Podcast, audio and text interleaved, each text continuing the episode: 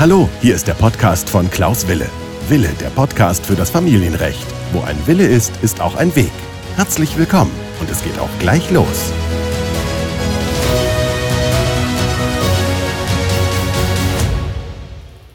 Herzlich willkommen zu meiner neuen Podcast-Folge. Mein Name ist Klaus Wille und ich freue mich, dass ihr wieder dabei seid. Zu der Podcast-Folge hier auf meinem Podcast Wille der Podcast für das Familienrecht. Heute geht es um drei Gründe, warum man das Umgangsrecht ausschließen kann. Das heißt, ich werde Ihnen drei aktuelle Fälle vorstellen, in denen hier das Umgangsrecht ausgeschlossen worden ist. Und es geht mir hier darum, einfach mal zu zeigen, sozusagen, welche Situationen das Umgangsrecht überhaupt ausgeschlossen werden kann. Es gibt sehr vielfältige Situationen und drei aktuelle Fälle habe ich mir herausgesucht. Den ersten Fall, den ich hier präsentieren möchte, ist der Fall vom Oberlandesgericht Köln vom 29.09.2022. Da ging es um einen sehr, sehr geschmacklosen Fall, nämlich ein Vater hatte seine zwölfjährige Tochter sexuell missbraucht und wurde auch dafür zu einer Freiheitsstrafe von einem Jahr und acht Monaten verurteilt.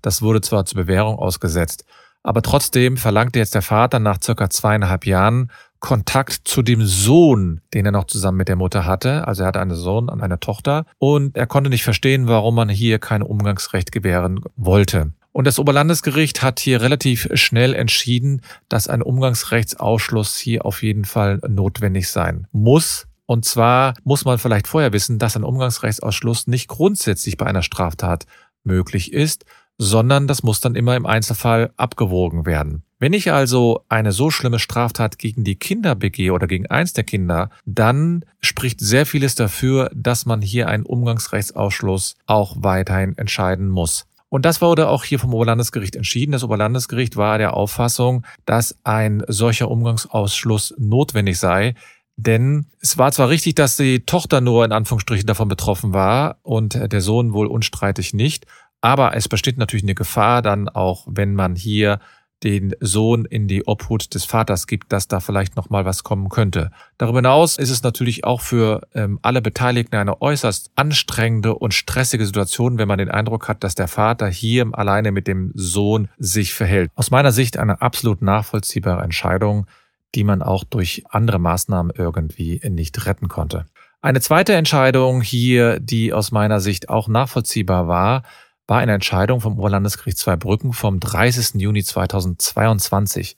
Da ging es darum, dass ein Vater seine Ehefrau verprügelt hatte, mehrfach, und ihr auch äh, sichtbare Körperverletzungen zugefügt hatte, unter anderem im Gesicht. Und jetzt war es so, dass der Vater zu einer Freiheitsstrafe von zehn Jahren verurteilt worden ist und erst im Jahre 2024 auch entlassen werden konnte und es gab sogar eine negative Prognose im Hinblick auf seine Straffälligkeit.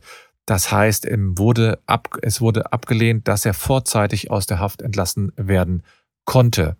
Und der Vater hatte jetzt beantragt, dass er die Kinder in der JVA, also in der Justizvollzugsanstalt sehen konnte. Der wollte die Kinder für zwei Stunden dort sehen. Und ähm, das Oberlandesgericht hatte hier sich damit zu beschäftigen, ob der Umgangsausschluss, der durch das Amtsgericht entschieden worden ist, hier wirklich eine angemessene Situation ist, beziehungsweise eine angemessene Behandlungsweise des Umgangs und hat dem grundsätzlich stattgegeben. Und zwar ging es darum, dass der Senat sogar gesagt hat, dass ein Umgangsausschluss auch für die Zeit nach der Haftentlassung als alternativlos angesehen würde.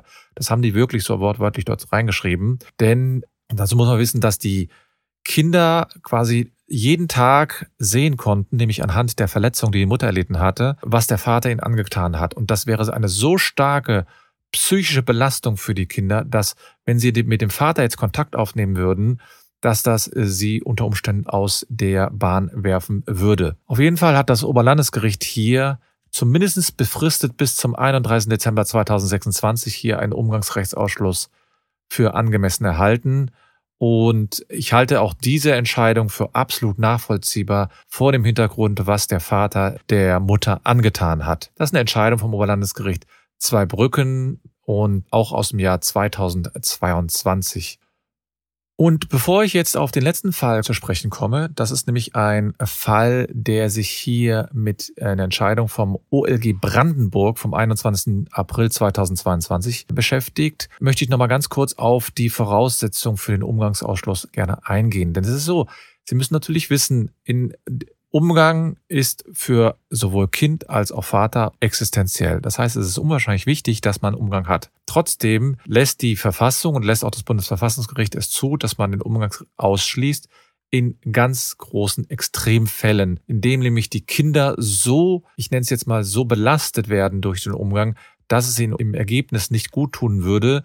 Und zwar jetzt nicht nur im Sinne von, dass es anstrengend würde, sondern dass es wirklich eine absolute gefährliche Situation für die Kinder werden könnte, wenn sie hier weiterhin den Umgang durchführen würden. Und das heißt insbesondere, wenn man sagt, dass die Kinder eine große Ablehnungshaltung haben, wird immer wieder gefragt, ob so ein Umgangsrechtsausschluss überhaupt möglich ist.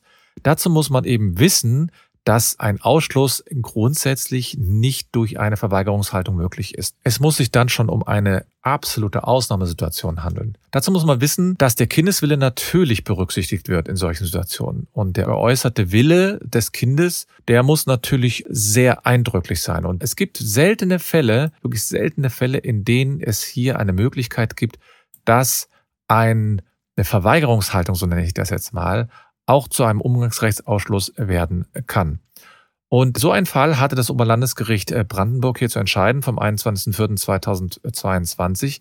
Da ging es darum, dass ein circa zehnjähriges Kind regelmäßig mitgeteilt hat, und zwar an allen Stellen, die irgendwie mit dem Fall befasst waren, dass das Kind keinerlei Kontakt zum Vater haben wollte. Das war so eindrücklich für das Gericht, dass es hier ausnahmsweise auch zu einem Umgangsrechtsausschluss führen konnte. Es war also so, dass die Umgangsverweigerungshaltung des Kindes sich über Monate und Jahre aufgebaut hat. Und ich will schon mal davor warnen. Ich rede jetzt hier nicht von den Situationen, wo man den Verdacht hat, dass ein Elternteil das Kind hier groß beeinflusst, sondern ich rede hier von ganz extremen Fällen, in dem ein Kind wirklich in allen Situationen immer wieder gesagt hat, dass es keinen Kontakt zum anderen Elternteil haben möchte. Und in diesem Fall hat das Kind, das war dann mittlerweile sogar schon elf Jahre alt, äh, als es beim Oberlandesgericht ausgesagt hat, hat es durchgängig alle persönlichen Kontakte zum Vater abgelehnt. Und zwar sowohl beim Amtsgericht als auch beim Oberlandesgericht, als auch beim Verfahrensbeistand,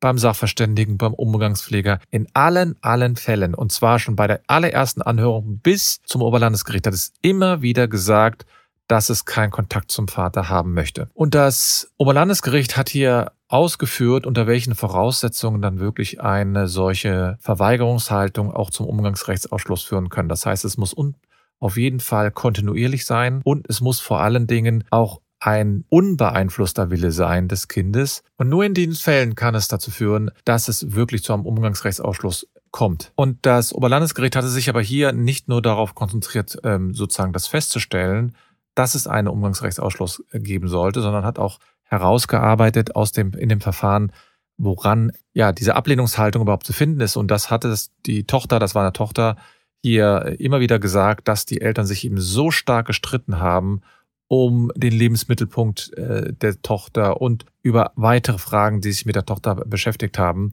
dass das Kind sich dann irgendwann, ich sage mal, einem äh, Lager und hier dem Lager der Mutter sozusagen angeschlossen hat.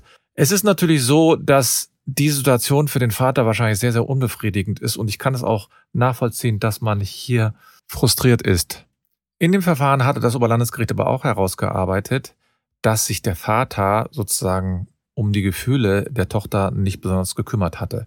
Die Tochter hatte immer wieder Sorge, was passiert, wenn sie beim Vater aufschlägt, sozusagen, was passiert, wenn die Tochter nicht bei der Mutter ist. Ähm, sie hatte Sorge im Hinblick auf die Entwicklungen in den letzten Monaten und der Vater hatte wohl in dem Verfahren kein Verständnis dafür gehabt, sondern hat sich sogar immer wieder herabwürdigend geäußert, auch gegenüber der Tochter und gegenüber der Mutter. Und so blieb es dem Oberlandesgericht gar nichts anderes übrig, als hier ein, ich nenne es jetzt mal auch nachvollziehbaren Umgangsrechtsausschluss zu entscheiden. Nochmal, es ist eine sehr seltene Situation, dass eine Verweigerungshaltung wirklich zum Umgangsrechtsausschluss führt. Es hängt natürlich damit zusammen, dass man hier nicht eine Manipulation der Kinder fördern möchte, sondern man schaut sich die Situation in der Regel dann auch genauer an. Und das waren heute mal ausnahmsweise drei Fälle, relativ kurz, knapp zusammengefasst, die ich in den letzten Monaten so mitbekommen habe, dass die Oberlandesgerichte hier solche Fälle entschieden haben. Also strafhaft war der eine Fall, sexueller Missbrauch und die Verweigerungshaltung. Das sind drei Fälle, in denen wirklich ausnahmsweise entschieden worden ist, dass die Töchter bzw. die Söhne keinen Umgang zum anderen Elternteil haben dürfen. Entweder befristet oder vollständig.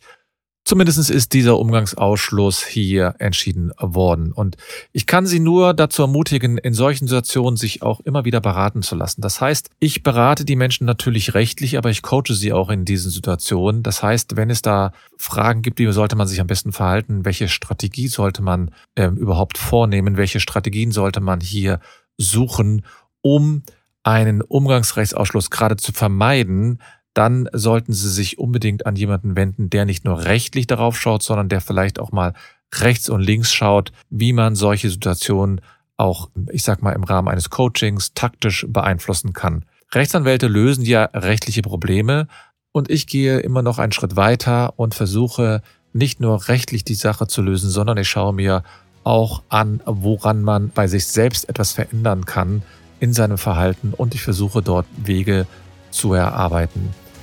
Also, falls Sie Interesse haben, mich näher kennenzulernen oder falls Sie überhaupt einen Beratungstermin haben wollen, Sie wissen, wie Sie mich erreichen, ich möchte nochmal auf meinen TikTok-Account hinweisen und ich möchte gerne Ihnen alles Gute wünschen und nicht vergessen, wo ein Wille ist, ist auch ein Weg.